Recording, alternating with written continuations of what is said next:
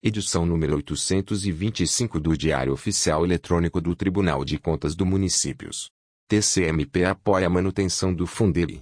Os conselheiros do Tribunal de Contas dos Municípios do Pará, TCMPA, solicitaram, na tarde desta terça-feira, 21, aos deputados da bancada federal paraense apoio para a aprovação da proposta de emenda constitucional número 15/2015, relacionada à permanência do Fundo de Manutenção e Desenvolvimento da Educação Básica e de Valorização dos Profissionais da Educação, Fundeb, como fonte de financiamento da educação pública.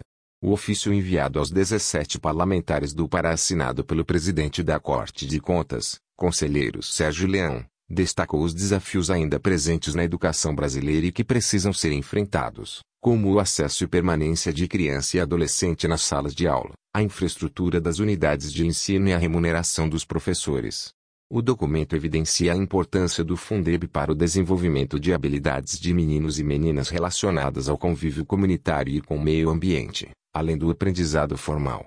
A sociedade brasileira deve ser pautada pela busca de educação para uma vida sustentável. Portanto, as necessárias melhorias na educação brasileira somente podem se concretizar se houver a garantia de fontes de financiamento permanentes e sustentáveis para todos os níveis, etapas e modalidades da educação básica, enfatiza a solicitação formal do TCMP aos deputados paraenses.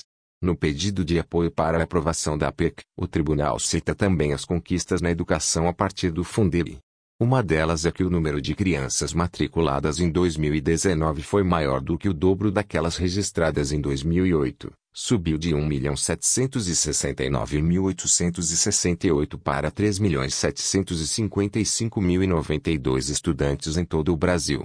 Ainda nesta terça, 21, a Câmara de Deputados aprovou, em primeiro turno, a permanência da PEC do Fundeb, Todos os deputados do Pará votaram a favor do Fundeb como fonte permanente de financiamento da educação. Se aprovado, o texto será encaminhado ao Senado Federal, com a participação da União no fundo subindo gradativamente de 12% em 2021 para 23% em 2026.